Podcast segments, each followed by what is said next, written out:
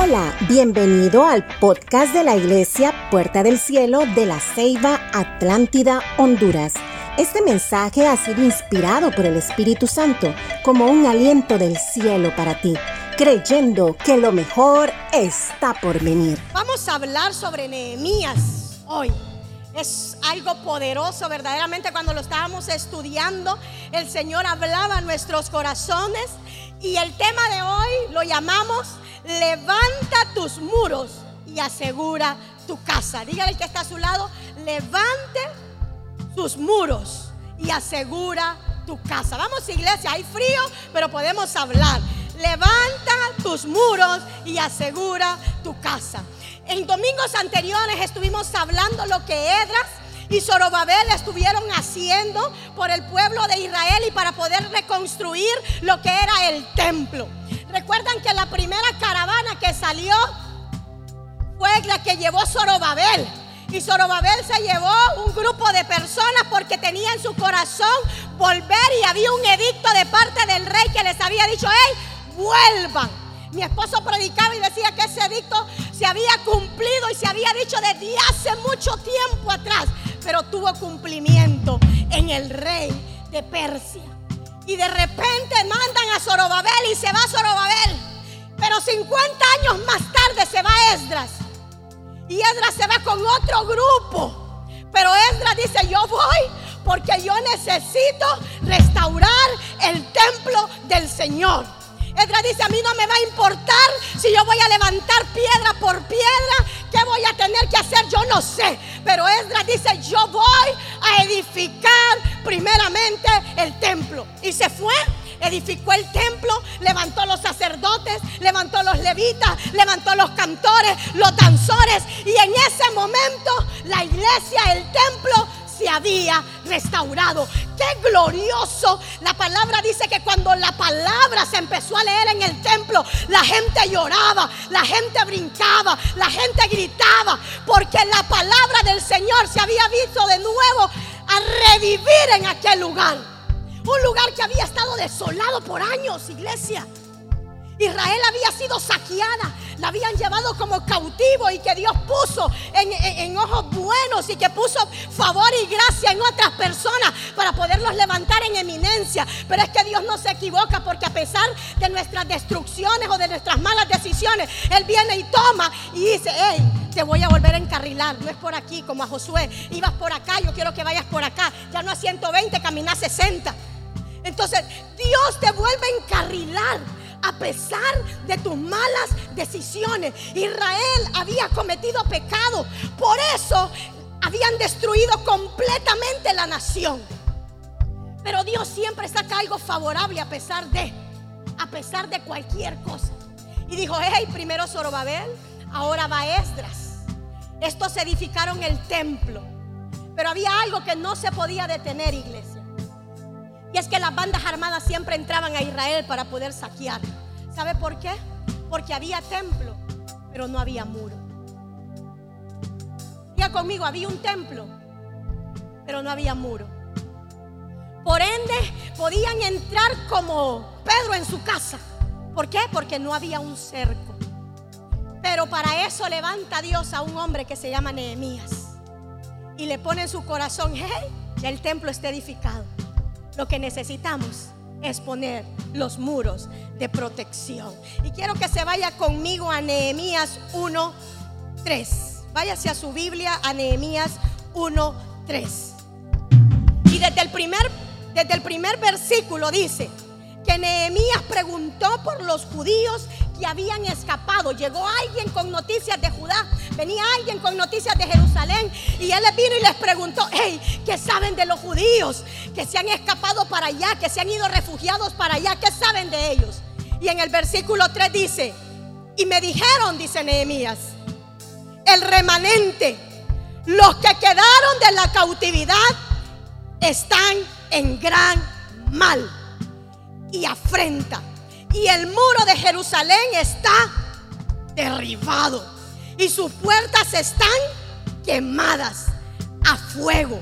Cuando oí estas palabras me senté y lloré e hice duelo por algunos días y ayuné y oré delante de Dios de los cielos. Hermanos, Nehemías no era cualquier persona. Nehemías había nacido en ese lugar. Y él estaba en Susa, que era la capital. Pero ¿saben qué es lo que me impresiona? Es que Nehemías, a pesar de la posición, a pesar de todo lo que tenía, porque no le hacía falta nada, su cuerpo estaba ahí, pero su corazón estaba en Jerusalén. Y él decía, no, se dolió en su corazón el escuchar que sus hermanos estaban completamente en calamidad. A él no le importó si fue que Israel se lo buscó o no, sino que a él lo que le impactó fue, hey, es mi pueblo, es la casa de mi padre, yo tengo que ver qué hago. Y se incomodó. Nehemías, su trabajo en el palacio era ser el copero del rey. Y usted sabe que el copero del rey era alguien importante, caminaba con el rey y sobre todo la vida del rey dependía de él. La vida del rey dependía de él. ¿Por qué? Porque él tenía que probar. Si tenía veneno, el que se moría primero era el copero. Y sin embargo, Nehemías siente en su corazón y tiene una carga dentro de él y dice, hey, no puede ser. No puede ser. El hombre lo primero que, que hace, dice la palabra, es que se rompe en ayuno y en oración. Wow, qué impactante saber que cuando te vienen malas noticias, lo primero que tú haces es romperte en ayuno y en oración. Pero muchos lo que hacemos es llorar, y es normal, ponernos en agonía, nos desesperamos, pero lo único que no hacemos es buscar a Dios.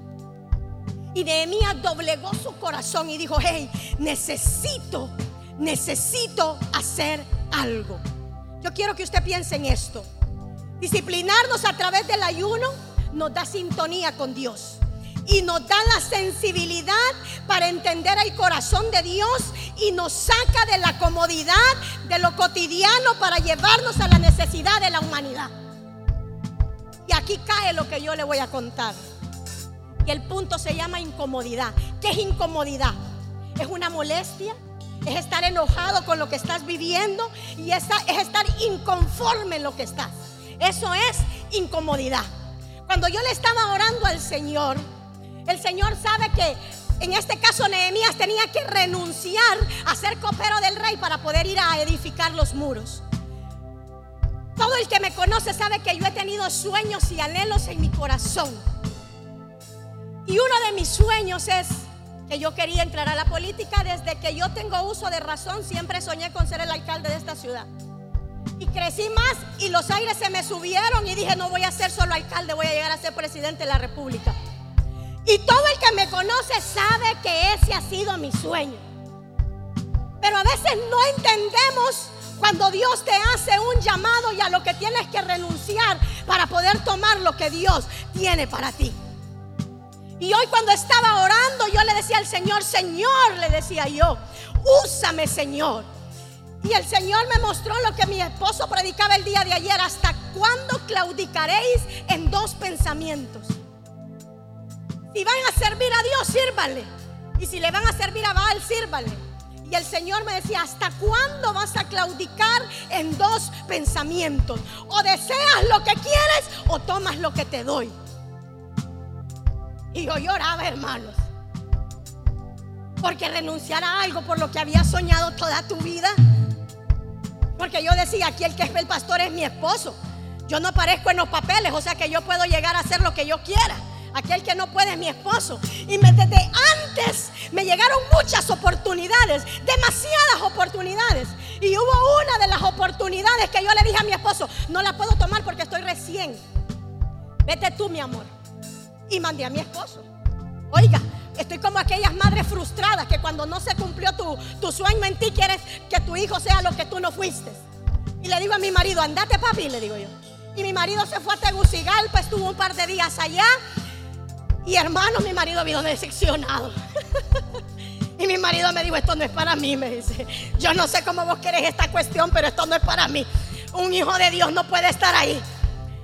Entonces me dice mi esposo, lo siento, si usted quiere seguir con su sueño, siga. Pero cada vez que llegaba alguien a ofrecerme algo, algo pasaba para que yo no lo tomara. Pero en esta posición, y el año pasado le dije al Señor, Señor, comienza esto. Si me vienen a buscar, yo voy a accionar. Llegamos al 2021 y nadie me ha buscado. Entonces, ¿qué pasa? Son mis deseos, son mis sueños. Y hoy en el altar dejé morir a esos sueños para que el sueño de Dios se haga veracidad en mi vida. Hoy le dije, no quiero más, Señor, yo solo te quiero a ti. Yo solo quiero que tu Espíritu Santo en mí y que tú hagas el resto. Manténme solo con los pies en la tierra y tú que estés en el cielo.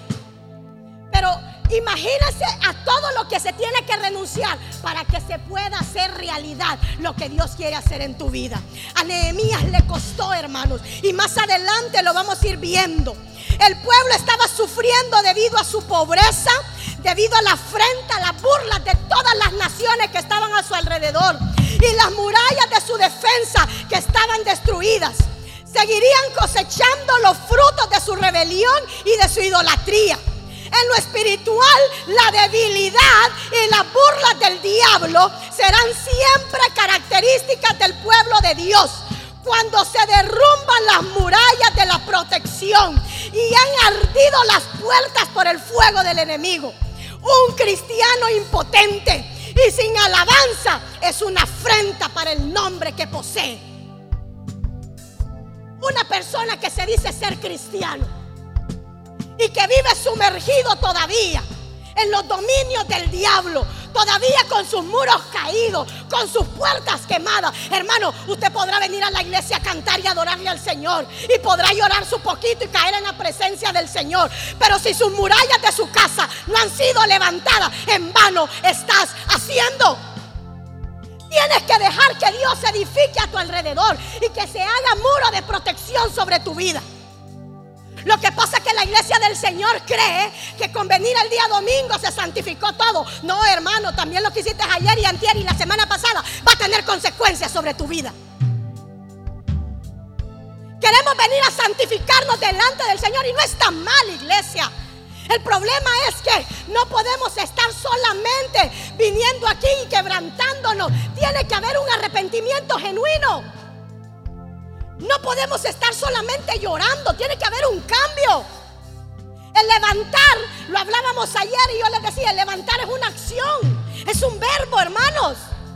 Y una acción requiere movimiento. Yo no estoy paralizada, no puedo quedarme estática. El levantamiento es una acción. Por ende, le está diciendo a usted, levántate. Quiere decir, muévete para la derecha, para la izquierda, para arriba, para abajo, pero haz algo. Pero no captamos eso en nuestras vidas. Queremos seguir igual. Israel vivía en esa calamidad porque no quería darse cuenta que el Dios de los cielos estaba para ellos. Y sin embargo ya habían edificado el templo. Vale más. Vale más que llevaban ya casi 50 años. Como 75 años con el templo ya edificado. Pero no había una acción en ellos de levantarse. Hermano, usted no puede seguir llorando. No puede seguir llorando en el pasado. Usted no puede seguir trayendo recuerdos del pasado y decir, es que cuando yo estaba en el mundo estaba mejor. No, iglesia, no estaba mejor. Jamás. Nunca. Porque para nosotros ahora nuestro vivir es Cristo. Pero no podemos seguir de esa manera. Usted tiene que decir, ah, pero si estabas mejor en el mundo, ¿qué pasó? ¿Y ahora? ¿Eras feliz en el mundo? No. ¿Tenías una familia en el mundo? No. ¿Y ahora? Antes ni el sueldo le ajustaba, hermano, porque se lo gastaba en pura chupaleta. Imagínese lo terrible que es reedificar. El hermano Germán nos tiene unos planos para una casa pero nuestra casa ya está edificada. Pero la casa la queremos remodelar, reedificar. Y Germán me decía, ay pastor, es que usted no sabe que es más fácil construir de cero que volver a reedificar. Es más fácil agarrar algo en blanco y levantar una casa que decir voy a reedificar algo. Es más, sale hasta más caro. Y yo me acuerdo que cuando mi mamá y mi papá construyeron la casa, la mitad de mi casa era de madera y la otra mitad era de cemento. Y llega un día mi papá que se le mete y dice, hey, vamos a hacer la casa toda de cemento, porque ya no quiero esta parte de madera, pagamos dos bomberos, En aquel tiempo pagaban como que dos bomberos. Y viene, vamos ahora a, cambiar esto y lo vamos a hacer.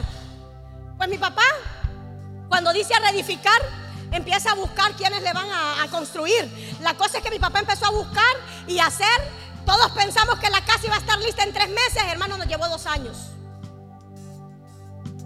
Nos llevó dos años y yo viví esa reedificación porque miraba salir el sol, miraba el sol meterse, salir la luna y esconderse. Porque por meses nos quedamos sin techos y en un cuartito guardados. Porque todo, todo se lo dejaban botado a mi papá. Y empezamos a reedificar y empezamos a hacer me acuerdo que empezamos y terminamos la parte de arriba, pusimos el techo, pero no teníamos puertas ni ventanas. Teníamos pedazos de madera puestos allí para que no se salieran, pero vino un día y alguien entró por la puerta, ya era de noche, de noche, y no sé cómo habían entrado. Entraron a la casa y botaron la puerta, nos botaron el árbol, se botó un montón de cosas, porque como no había puerta, hermano, solo, solo le hicieron así y se fue todo para abajo. Eso pasa porque a veces igual nosotros estamos edificando y tratando de poner, pero hay cosas que no le ponemos a nuestra vida y le decimos al Señor, espérate Señor, la puerta no la pongas ahorita, deja que primero salga todo y con ese cuento de que salga todo, entra todo de nuevo. Y no entendemos lo que Dios tiene preparado para nuestras vidas. Isaías 58, 6 dice, ¿no es el ayuno que yo escogí para desatar las ligaduras de impiedad? soltar las cargas de opresión y dejar libres a los quebrantados y romper todo yugo. Toda búsqueda, iglesia, tendrá resultados positivos porque Dios sacará luz todo aquello que no nos deja crecer y restaurará nuestra relación con Dios. Porque la búsqueda va ligada a la unión del Señor. ¿Cuántos lo creen? ¿Cuántos han buscado al Señor y no lo han encontrado? ¿Cuántos han buscado al Señor y lo han encontrado? La palabra del Señor dice que si nos acercamos a Él, Él se acercará a nosotros. Pero es triste ver la iglesia de hoy acomodada, está derribada, pero no hay una búsqueda para el Señor. No buscamos al Señor. La palabra dice en Salmos 32, 7, tú eres mi refugio, le decía el salmista al Señor. Tú eres mi refugio y me guardarás de la angustia. Con cánticos de liberación me has rodeado. Cuando usted decide poner un muro de protección a su alrededor, le está diciendo al Señor, Señor, sé tú mi refugio. Señor, sé tú el que me guía. Señor, sé tú el que me rodeas dice que con cánticos de liberación te ha rodeado. Él está diciendo, hey, tú eres libre, no vivas como esclavo. Hey, tú eres sano, no vivas bajo esa enfermedad. Hey, yo ya te saqué de esta situación porque quieres volver a ella. Iglesia, necesitamos despertar, necesitamos ver un levantamiento de parte del Señor. Yo te vengo a decir en esta mañana que el Señor está interesado en levantar tu vida, levantar tu familia, levantar tu llamado, levantar tu negocio, levantar tu finanza. Pero tienes primero que restaurar las murallas para que Dios te pueda levantar. Porque si viene Él y te, y y no tienes murallas, mañana te vas a caer. ¿Por qué? Porque los muros en el tiempo de antes, las ciudades fortificadas tenían que poner muros para que no entraran a robarles, para que no entraran bandas armadas. Si había un muro no podían entrar. Entonces las ciudades grandes, miren, los muros. Cuando Josué fue y dio las 13 vueltas alrededor, ¿qué fue lo que se cayó de Jericó? ¿Qué fue lo que se cayó? Los muros se cayeron. Los muros se cayeron. Entonces, ¿qué tienes que pedirle al Señor? Si tú has levantado muros que no son correctos, dile al Señor, derríbalos, Señor. Porque he puesto mi confianza en otra cosa que no ha sido tú. Entonces tiene que cancelarse eso para que Dios pueda reedificar de nuevo en tu vida. A mí me ha llevado años, iglesia, poner ladrillo por ladrillo. Me ha llevado años en algunos con lágrimas, en algunos con dolores, en algunas con pérdida, pero hemos decidido levantarnos Compartía con una persona el día en esta semana pasada. Yo le decía, es que Dios nos preparó para algo que nosotros ni siquiera imaginábamos. Hermanos, cuando Dios tiene un proceso contigo, ah, sería años luz imaginártelo. Imagínate si a mí me dijeran hace 17 años dónde iba a estar, no lo iba a creer. Porque yo me miraba en otra plataforma y no en esta. Porque a veces buscamos más lo natural que lo espiritual. Y nos olvidamos lo que dice la palabra, busca primero el reino de Dios y su justicia y todo lo demás vendrá por añadidura. Probablemente no podré ser la presidenta de la república, pero soy una embajadora del rey de reyes y señor de señores. Así que empieza a entender lo que te estoy diciendo. Es hora de empezar a levantar, aunque te duela iglesia. A veces va a doler derribar un ladrillo que pusiste porque lo pusiste tú y no te lo puso Dios. De repente te va a doler y decir, ay Señor, pero ¿cómo lo voy a dejar, Señor? ¿Cómo voy a deshacerme de él, Señor? Ay, si es el amor de mi vida. Y tú lo tienes 17 años, ¿verdad? O de repente como mamá y papá, Señor, pero ¿cómo? De repente has edificado mal en tus hijos. Ha llegado el momento de restaurarlo. Siguen siendo tus hijos aunque tengan 40 años. Empieza a reedificar en todas las áreas de tu vida. Tú tienes que levantar una muralla. ¿Cómo están los muros de tu familia? ¿Cómo están los muros de tu vida? ¿Cómo están los muros a tu alrededor? Todo necesita un muro, iglesia. Todo. Vaya conmigo a Nehemías 2.2. Pero antes de llegar a Nehemías 2.2, Aparte de esto, mi querido Nehemías levantó una oración delante del Señor. Y en esa oración el hombre entendió que su completa dependencia estaba en él, en Dios completamente. Y pidió perdón por los pecados del pueblo. ¿Sabe cuánto le duró la oración a, Elías, a, Nehemías? Le duró cuatro meses. Por cuatro meses ese hombre oró incansablemente y ayunó al Señor. A tal grado que va lo que sucede en Nehemías 2.2. Escucha lo que le dijo el rey. Y me dijo el rey, ¿por qué estás triste tu rostro?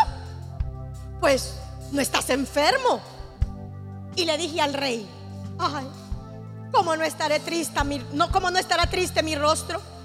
Cuando la ciudad, que es la casa de mi padre, está desierta y sus puertas están consumidas por el fuego. Me dijo el rey, ¿qué cosas pides? Y le dije al rey, si le place al rey enviarme a Judá y a reedificar los muros de mi ciudad. El rey Artajerjes notó la tristeza de Nehemías y pudo descubrir también su carga por la gente. ¿Y saben qué hizo Nehemías? aprovechó esa oportunidad. Hermanos, las oportunidades no salen al azar, ni salen por casualidad. Las oportunidades son producto de una búsqueda. A Francisco no le hubiera salido el empleo si no hubiera metido currículum. Toda oportunidad que aparece en tu vida es gracias a algo que tú hiciste. Algo que tú provocaste. Las oportunidades son sinónimos de milagros. Cuando una oportunidad se presenta es porque algo grande viene. Cuando una oportunidad está en ti es porque algo está gestándose para traértelo a tu vida. Y esa es la oportunidad. Yo quiero que tú declares esto sobre tu vida. Y di conmigo, quiero que mi corazón se quebrante ante las mismas cosas que quebrantan el corazón de Dios. ¿Cuántos quieren que su corazón se quebrante? ¿Cuántos quieren y dicen, Señor, yo quiero que mi corazón se quebrante ante tu dolor? ¿Cuántos quieren eso? Prediquemos la palabra del Señor. Porque lo que quebranta el corazón de Dios son las almas perdidas. Lo que quebranta el corazón de Dios es ver al afligido, es ver al atado, es ver al enfermo. Entonces Dios te está llamando para que empieces a levantar y a quebrantar tu corazón corazón de Dios. Dile al Señor, Señor, muda, muda mi corazón, muda mi corazón, muda mi corazón. Hay algunos que tenemos corazón de piedra y por sangre tenemos arena. Y porque por la piedra lo único que puede pasar es la arena. Tienes que decirle al Señor, Señor, muda, Muda mi corazón. Cámbialo. Quiero sentir como tú sientes. Necesitamos pedir la pasión que hubo en Jesús en nuestras vidas. Es necesario, iglesia, que sea mudado su corazón a esa pasión y a esa necesidad de hablarle a otros, de buscar al perdido, de buscar al enfermo, de buscar al atado, de buscar al afligido, del derrotado y edificar de nuevo en ellos. Necesitamos levantarnos. La palabra dice en Salmo 101.6, mis ojos pondré en los fieles de la tierra para que estén conmigo. El que ande en el camino de la perfección, este será mi siervo. Dios necesita gente dispuesta. Gente dispuesta a reedificar, que está aprovechando las oportunidades. Iglesia, esta es tu oportunidad. Este es tu tiempo. No naciste para otro tiempo. No tienes que esperar 20 años más ni 30 años más. No tienes que esperar más. Este es tu tiempo. Pero el que va a determinar que el tiempo de Dios se active eres tú. O sigues con la flojera o te levantas. O sigues sentado o decides marchar. O te quedas acostado o decides levantarte. Pero tenemos que tomar una acción delante del Señor. Ha llegado el tiempo, iglesia del Señor, de tomar esta oportunidad que el Señor nos ha dado. Estamos viviendo tiempos gloriosos. La palabra se sigue lanzando, la palabra se sigue soltando. Tú tienes que arrebatar la palabra y apropiarte de ella. Y decirle, Señor, esta palabra es mía. Israel esperó años para que la palabra se pudiera cumplir. Pero no son los años, es la persistencia que esta gente no tuvo es diferente a ti. Tú tienes que ser persistente. Tú sabes qué es lo que te está haciendo caer. Tú sabes lo que hace es que los muros no se levanten. Entonces acciona iglesia y empieza a reedificar porque ha llegado el tiempo de reedificar. Hablaba Germán y decía, necesitamos intercesores. Y yo llamo a cada intercesor en puerta del cielo que se levante. No podemos seguir buscando en el pasado. Deje de juzgar el pasado y vive el presente. Deje de llorar por lo que no se hizo, por lo que no se tiene. Levántese ahora. Si se dañó en el camino, limpiese iglesia. Levántese y reedifique de nuevo las murallas del Señor. Necesitamos los muros. ¿Quiénes son los muros de nuestra iglesia? Intercesión. Y necesitamos levantarlo. No se acomode. Si usted es un intercesor, levántese y lo estamos necesitando. Y le hablo a tu espíritu para que se active en el nombre poderoso de Jesús. Ha llegado el tiempo de que el intercesor se levante en la búsqueda constante del Señor. Porque no lo hacemos para un hombre, hermanos, lo hacemos para Dios. Así que deje de buscar hombres y mujeres. Busque al Señor en la intercesión. Porque es a Él al que le claman. Es a Él al que le piden. Necesitamos buscar. Hoy en este tiempo, más que nada, levántese y diga, Señor, yo había votado mi célula. Ay, ya ni virtual hacía. Empecé haciéndola, pero como solo se conectaban tres. Fíjense que amo la pasión de mi hija. Mi hija me dice, fíjese mami, me dice que, siento algo porque alguien las pusieron a, eh, las encargadas de niños las pusieron a dar clases de niños para los niños del equipo donde ella está. Pero ella viene hace un par de días y me dice, mami, yo siento algo en mi corazón. Ajá, ¿y qué sentirle?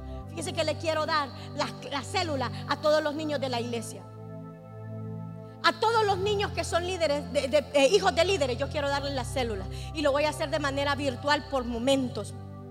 Pero voy a mandar el link para toda la iglesia para que todos ellos se puedan conectar. ¿Sabes por qué? Porque a veces nos dedicamos a edificarnos nosotros y votamos lo que, es el, eh, eh, lo que va a ser el futuro para nuestra iglesia. Y los niños son el futuro de nuestra iglesia. Y muchos venimos y nos reedificamos nosotros. Algunos hasta se vienen y dejan sus niños en la casa. Y lo entiendo por la pandemia. Pero cuando esto se arregle, mi hermano, los niños tienen que estar con usted en la casa del Señor. Tenemos que reedificar en nuestra familia. No podemos descuidar. Por años, hermanos, por años. Si no, miren los pastores por años. Mire, ellos se dedicaron a reedificar las iglesias y a las personas que estaban dentro de su congregación. Pero ¿saben qué olvidaron? Olvidaron su familia. Y algunos hermanos siguen predicando la palabra, pero sus hijos siguen perdidos. Aunque hay una promesa de parte de Dios en ellos, no cometamos los mismos errores. Vengamos nosotros, pero que vengan nuestros hijos. Levante su altar en su casa, iglesia. Necesitamos volver a los altares familiares. Reúnase con su familia. Ore en familia. Clamen en familia. Porque la bendición cuando viene, viene para toda la familia. ¿Cuánto lo creen? Nehemías 2.9. Vine luego a los gobernadores del otro lado del río y les di la carta del rey y el rey envió conmigo capitanes del ejército y gente de a caballo. Pero oyéndolos, Zambalat y Tobías les disgustó en extremo que viniese alguno para procurar el bien de los hijos de Israel. ¡Ah! Nehemías fue perseguido por Zambalat y Tobías. ¿Y sabe quiénes son esos demonios? Son espíritus que se oponen al levantamiento de la obra del Señor. Y estos eran gobernadores de Samaria y de otros pueblos a su alrededor. Pero como ellos querían seguir señoreando, ellos querían seguir entrando a hurtar, querían, querían seguir llegando a tomar las mujeres, a tomar los niños. Ellos no les importaba porque entraban como, como Juan en su casa. Pero les incomodó que alguien viniera de lejos a edificar los muros. Les molestó. Y es que ahí viene mi querido hermano porque va a haber gente que le va a molestar tu bendición. Hay gente a su alrededor que le molesta que tú te levantes. Y cuando tú te levantas te dicen, ¿para qué te levantas hoy si mañana te vas a caer? ¿Te vas a ver?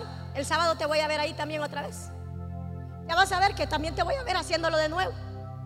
Siempre hay Zambalat y Tobías que quieren destruir tu llamado y destruirte la bendición.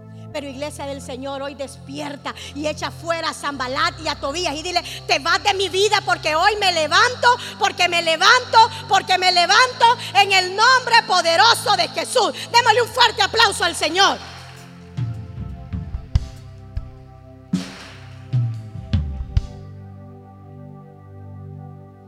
Persecución siempre va a llegar cuando un hijo de Dios decide levantarse.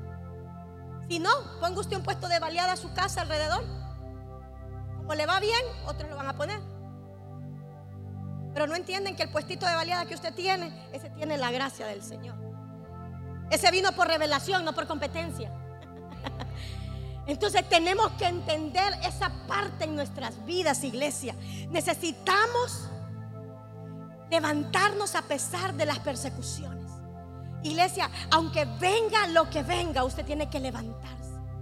Aunque venga lo que venga, usted tiene que restaurarse. Aunque usted esté peleando y usted sepa que su milagro está cerca, usted tiene que decir, Señor, yo me voy a levantar. Yo me voy a levantar. Yo me voy a levantar. Y me encanta lo que dice la palabra del Señor en Nehemías 4:13. Dice que cuando yo Zambalac que nosotros edificábamos los muros, se enojó en gran manera e hizo escarnio. ¿Sabe qué es escarnio? Hizo burla. Se estaba riendo de lo que estaban haciendo. Y estaba junto a él Tobías, el amonita, el cual dijo, lo que ellos edifican del muro de piedras, si se subiera una zorra, lo derribaría. Le quiso decir a Israel, lo que ustedes están haciendo es nada. O solo pongo el dedo y eso se cae. Lo que a Tobías y a Zambalat se le olvidó es que el muro no lo estaba edificando solo el pueblo, el muro lo estaba edificando Dios. Y es lo que el diablo se le olvida. Pero tú eres el culpable de que haga que el diablo se le olvida porque como botamos los muros no hay un muro de protección. Entonces, ¿qué pasa cuando alguien se levanta y hace un muro? Difícilmente puede entrar. Cuando usted decide hacer un muro, le está diciendo al diablo, el que me protege es Dios. Y todos los dardos que el diablo le envíe pegan en los muros y no entran a su vida. El problema es que siempre va a haber un Zambalat y un Tobías que te va a decir que no lo vas a lograr. Siempre va a haber un Zambalat y un Tobías que te va a decir, no te puedes levantar. No lo puedes edificar. Es que nunca vas a cambiar. Es que no entiendes. Hermano, la mayoría de nuestras acusaciones están dentro de nuestra misma casa. Donde te dicen, hey, hey, hey. Imagínese usted Usted podrá esconderse de cualquiera, pero no se puede esconder de Dios. Ha llegado el momento que la iglesia entienda, comprenda, analice lo que Dios tiene para su vida. Estos demonios tienen que huir de nuestra congregación. Estos demonios tienen que huir de tu vida. Tienen que huir de tu familia en el nombre poderoso de Jesús. Yo te pido que te levantes y te sacudes. Párate literalmente y sacúdete y dice, hoy voy a sacudir, hoy me voy a sacudir. Vamos, levántate y sacúdete. Pero sacúdete literalmente, vamos, sacúdete. Porque hoy me sacudo de Zambalat y de Tobía y cierro mis oídos a lo que me puedan estar diciendo. Pero abro mis oídos a lo que Dios me quiere decir. Tiene que empezar a entender, iglesia. Es sacudirse literalmente. Es si tiene que revolcarse, revuélquese. Pero tiene que hacer algo en la presencia del Señor. No podemos edificar en lo mismo. Tenemos que derribar lo que estaba. Si usted tiene algo que estaba ahí y se destruyó, tiene que botarlo. Usted no puede levantar sobre ello. Yo no puedo decir y decir, ah, bueno, voy a dejar este bloque aquí y como este está acá, lo voy a poner acá. No, hermanos, es una edificación nueva, aparentemente. Quedaron los simientes y sobre esos simientes vamos a edificar. Tome asiento, iglesia. Y sobre esos cimientos vamos a edificar. El problema de nosotros como iglesia es que somos perezosos y no queremos trabajar. Y le prestamos más atención, es verdad, no lo voy a lograr. Imagínese, Francisco lo decía, otra entrevista más. Otra, más. Aquí hay gente que está esperando milagros y como no se le viene la oportunidad en el momento o de repente viene, dicen, ay, bueno, pues aunque sea esto, aunque sea esto, iglesia. Es que tenemos que ser perseverantes en lo que hacemos. Nehemías decidió clamar al Señor por cuatro meses para buscar una oportunidad y él no sabía de dónde iba a venir la oportunidad. Y la oportunidad vino de la persona que menos esperaba. El rey. Él menos esperaba. Pero Dios era la que tenía indicada porque tenía el poder y la autoridad. Él era el único que podía hacer que Nehemías volviera con cartas. Por eso le tenían envidia. Por eso ellos le tenían envidia completamente a Nehemías. Porque él venía con todas las de la ley con él. Por eso el diablo te tiene miedo.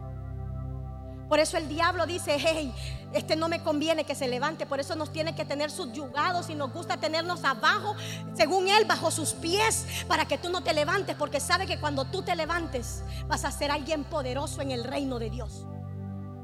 Aquí te tienen miedo, iglesia, te tienen miedo. El problema es que estamos siendo sometidos y necesitamos levantarnos hoy en día, quitarnos el yugo y decirle, no más yugo no más pecado. Yo tengo que cambiar por el bien mío y por el de mi familia. Yo tengo que cambiar. Ya deja de revolcarte en lo mismo. Ya deja de seguir haciendo lo mismo. Lo que Dios quiere es que busquemos su rostro. Iglesia, yo le hablo a tu espíritu para que haga en ti una hambre y una necesidad de buscar la presencia del Señor. Qué bueno que vienes todos los domingos. Qué bueno que vayas a tu campus. Pero un cuerpo no se llena con dos días a la semana, hermanos. Necesitamos buscar la presencia del Señor. Necesitamos anhelarla. Necesitamos buscarla. Necesitamos sumergirnos en ella. Para que haya un cambio. Mi esposo hablaba y decía, Elías era un hombre sujeto a pasiones. Y eso lo dice Santiago. Pero la diferencia de Elías es que pasaba pegado al Señor. Y aunque tuviera pasiones, y aunque tuviera problemas, y aunque tuviera dificultades, se cumple la palabra, diga el débil fuerte soy. Porque el Señor se perfecciona en nuestra debilidad. Porque donde tú dices hasta aquí llegué, Dios te dice aquí comienzo. Pero necesitamos entender esa parte que el Señor tiene sobre nuestras vidas. Las personas exitosas tienen el hábito de hacer las cosas que los fracasados no Por eso se enojan, iglesia. Por eso Zambalat y Tobías estaban enojados. Porque como ellos no lo hicieron, porque no vieron la necesidad. Pero tú se conoces verdaderamente y sabes quién eres. Y sabes de lo que Dios puede hacer contigo. Y ha llegado el momento de levantarte y decir, hey, yo me voy a levantar aunque haya fracasado, aunque me haya equivocado, yo me voy a levantar, yo me voy a sacudir y voy a reconocer que mi dependencia está completamente en Dios. Armados, Nehemías 4:15. Y cuando oyeron nuestros enemigos que lo habían entendido y que Dios había desbaratado el consejo de ellos, nos volvimos todos al muro, cada uno a su tarea. Los que edifican en el muro, los que acarreaban y los que cargaban. Con una mano trabajaban en la obra y en la otra tenían la espada. Es que estos tipos fueron terribles, hermanos. Se fueron a todo el pueblo a meterle. ¿Y ustedes creen que van a poder edificar el templo? Eh, eh, eh, ¿Van a poder edificar los muros? ¿Y ustedes creen que lo van a lograr? No, hombre, ya han venido un montón a quererlo hacer y no lo hicieron. ¿Ustedes creen que lo van a poder hacer? No. ¿Ustedes creen que nos vamos a poder levantar de nuevo como iglesia? No. Por eso un montón huyeron. ¿Ustedes creen que vamos a poder hacer esto? No. ¿Ustedes creen? No, no. Porque Zambalat y Tobías están metidos en el templo. Imagínense qué cosa más grande que estaba el templo del Señor edificado, pero estaban esos demonios todavía molestando. ¿Por qué? Porque no habían muros. ¿Por qué? Porque los dejamos entrar. ¿Por qué? Porque no levantamos un clamor.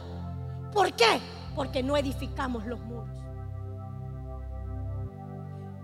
Entiendo a Edras, entiendo a todos los que quisieron y edificaron el templo porque esa era su inquietud y su dolor. Pero Nehemías entendió que podría haber un templo, pero si no habían muros, no había respeto ante el Dios de Israel. Tú podrás venir y venir a la iglesia y adorar al Señor, iglesia, pero si no hay un muro, no hay un respeto de parte del diablo para ti. Por eso Él va a poder entrar y hacer lo que tú quieres, lo que Él quiera hacer contigo. Necesitamos levantarnos completamente, agarrar a Zambalat y a Tobías y cortarles la cabeza. Cortarle las extremidades y echarlos fuera en el nombre poderoso de Jesús. Nemías entendió y armó al pueblo. Les dijo, ok, con un lado pongan el ladrillo y con el otro tengan la espada. Wow. Él no les dijo, bueno, solo un grupo va a venir acá y otros van a quedar acá como soldados. No, le dijo, necesito a todos. Y dijo que los puso por familias a edificar los muros. aquí viene la familia Jerezano. Este muro va a edificar. Aquí viene la familia Argueta. Aquí viene la familia Canizales. Aquí viene y empieza cada uno y te dice, hey, esta parte la tienes que edificar. Y así levantaron el muro. Hermanos, no íbamos a poner solo a una persona a levantar. Esta iglesia se va a levantar porque usted y yo nos levantamos. Esta iglesia va a cambiar porque usted y yo decidimos cambiar. Esta iglesia va a ser diferente porque usted y yo decidimos salir del anonimato y ponernos a la luz de Cristo. Démosle un fuerte aplauso al Señor.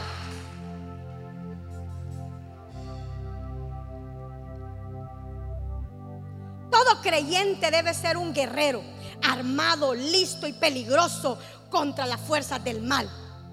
La única manera de posicionarnos es estando con una mano que tiene la palabra del Señor y en la otra tenemos el ladrillo y trabajamos sin detenernos, hermanos. Si la pasión se había perdido por trabajar por los perdidos, ha llegado el momento que te levantes de nuevo y que decidas, Señor, yo decido levantar Señor, si he votado lo que tú llamado, si he votado lo que me habías dado, hoy decido levantarme en el nombre poderoso de Jesús. Había votado mi célula, había votado mis oraciones, había votado la, lectura de la palabra, pero hoy nos levantamos en el nombre poderoso de Jesús y me sacudo de la pereza, me sacudo del desánimo, me sacudo de Zambalad y y hoy en el nombre de Jesús me levanto por el poder del Espíritu Santo.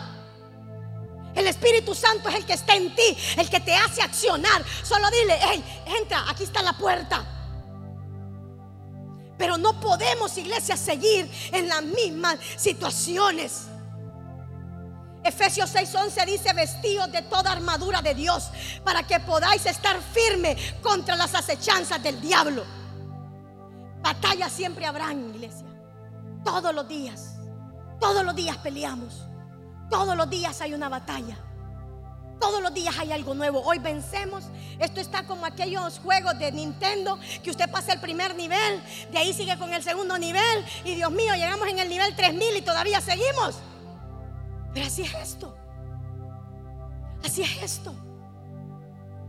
Dios nos está preparando. Dice la palabra vestidos de toda armadura del Señor para que podáis resistir el día malo. ¿Cómo nos vamos a vestir? Con los muros.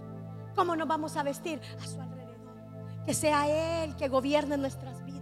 Que no podamos tomar una decisión si no se la consultamos a Él primero.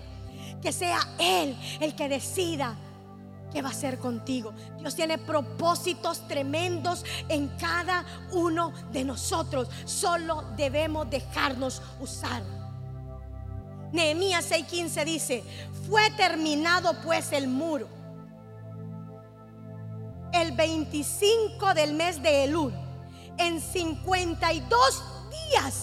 Y cuando lo oyeron todos nuestros enemigos, terminaron todas las naciones que estaban alrededor de nosotros y se sintieron humillados y conocieron que por nuestro Dios había sido hecha esta obra. Hermanos, eso fue sorprendente. 52 días 52 días para restaurar el muro. ¿Cuánto es eso? No son ni dos meses. Ni dos meses. Ninguna casa se levanta en dos meses. Imagínense un muro. Pero es cuando está la unión, cuando todos estamos en un común acuerdo, cuando todos entendemos, wow, el Señor quiere hacer algo glorioso con nosotros. Y empezó a unirse. Y Nehemías reconoció, esta no fue obra de nosotros, sino que fue de Dios.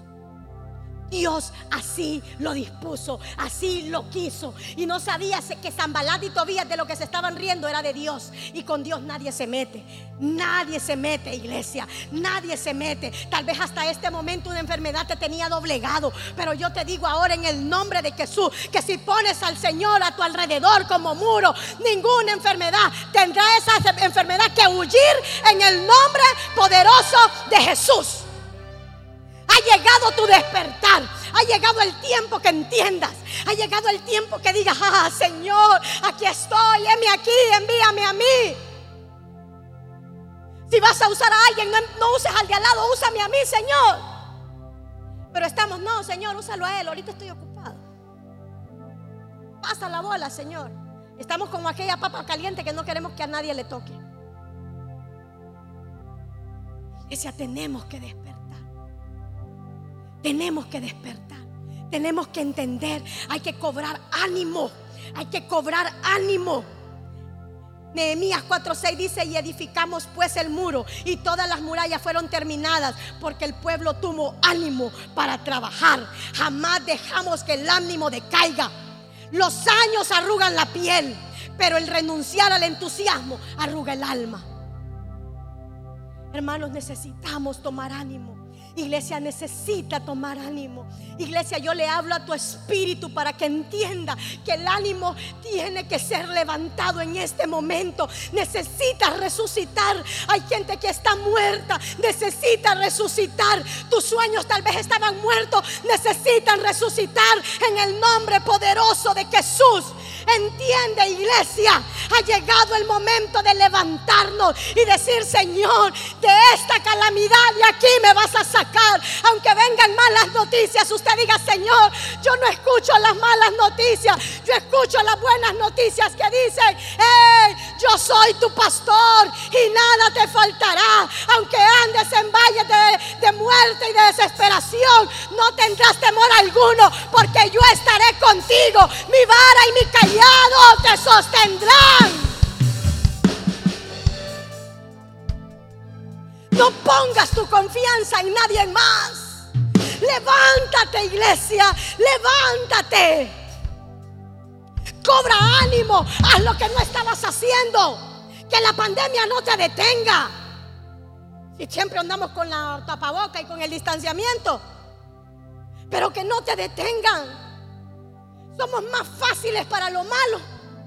Nos vamos más a lo natural. Aunque se esté cayendo el cielo, hermano, usted a su trabajo no pierde. Ah, pero Dios puede entender. Aquí lo busco en mi casa. Aleluya, gloria a Dios. Hoy me encontré a alguien que me decía, yo miré el Congreso porque no pude venir por, por Facebook. Pero no es lo mismo que estar ahí. Y en efecto es una herramienta y disfrútela cuando usted no pueda venir porque está fuera de la ciudad. Pero estando en la casa, esto tiene que ser una necesidad en nosotros y decir, wow, ¿qué tiene el Señor hoy para mí? ¿Qué palabra tiene el Señor hoy para mí? ¿Qué tiene que resucitar algo en mí? ¿Qué es lo que va a hacer el Señor? ¿Qué me va a incomodar? ¿Qué voy a hacer? ¿A qué pendaño me va a llevar? ¿A qué nivel me va a llevar? Hermano, es bonito, yo no sé, ¿verdad? Pero cuando usted juega un Nintendo o algo, cuando le dice nivel superado, wow. Y usted dice, estoy preparado para el siguiente nivel. Porque si superé el nivel número 300, estoy preparado para el nivel 301. Y usted va y va trabajando porque va haciendo cada nivel que va pasando es una piedra que va edificando.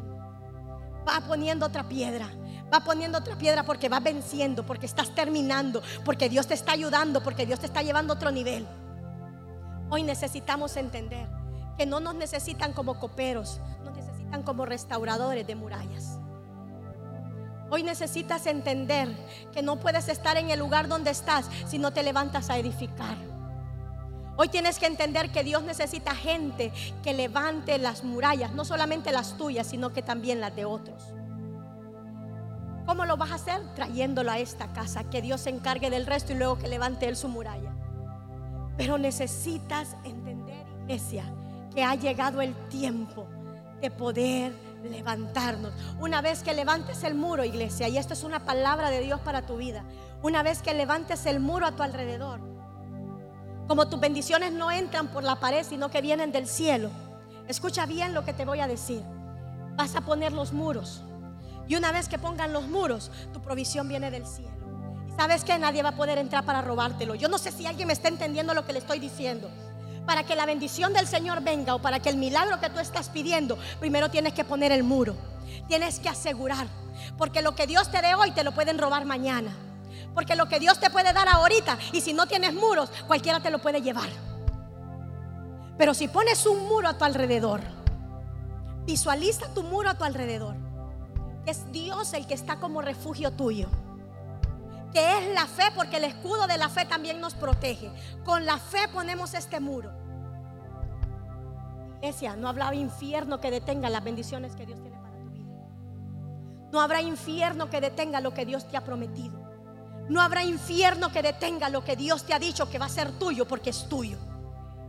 Llegó el momento de edificar los muros. ¿Cuántos aquí están expectantes de un milagro de parte de Dios? Levante su mano edifique su muro. Dígale al que está a su lado, edifique su muro. Edifique su muro. Y usted va a ver cómo las bendiciones vendrán una tras otra. ¿Sabe por qué? Porque no van a necesitar entrar por la puerta. Van a caer desde el cielo para tu vida. Van a caer del cielo para tu casa. Van a llegar del cielo para tu casa. Hermanos, nuestra bendición no depende del hombre. Nuestra bendición depende de Dios. Él te va a dar las estrategias que necesitas para salir adelante. Él te dará nuevas ideas. Él va a venir sobre tu vida. ¿Sabías tú? ¿Sabías tú que prosperidad no es andar los bolsillos llenos? ¿Sabías tú eso? No es andar millones de lempiras, pues si los anduviera, gloria al Señor. Pero no es andar ese montón de dinero. La prosperidad es que tengas ideas creativas para que ese millón de lempiras que tengas lo hagas producir en el nombre poderoso de Jesús. Aquí hay gente que solo tiene pocos centavos y le está diciendo al Señor, ¿qué voy a hacer con esto que tengo, Señor? ¿Qué puedo hacer con esto que tengo? Dile al Señor, voy a poner los muros para que vengan las ideas creativas y que nadie me pueda robar lo que es mío, porque lo que es mío es para mí. Ya Zambalada y Tobías no existen. Ya no existen. Si pusiste muros es porque los edificaste y los botaste fuera. Pero necesitas ahora poner murallas y estar expectante a lo que Dios va a hacer en tu vida.